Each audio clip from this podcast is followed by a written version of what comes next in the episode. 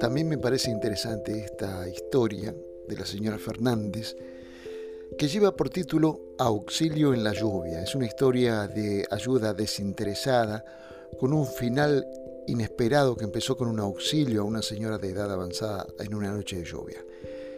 Una noche, a las 11.30 pm, una mujer de edad avanzada estaba parada en el costado de la autopista tratando de soportar una fuerte tormenta.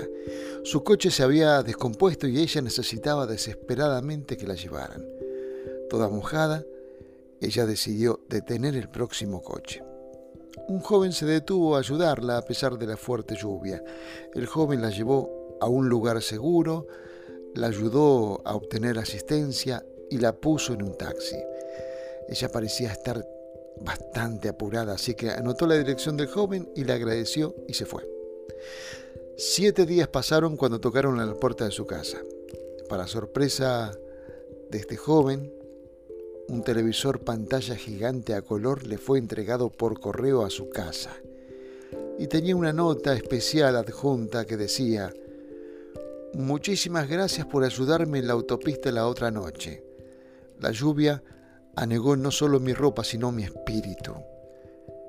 Entonces apareció usted, y gracias a usted pude llegar al lado de la cama de mi marido agonizante, justo antes de que muriera. Dios lo bendiga por ayudarme y por servir a otros desinteresadamente.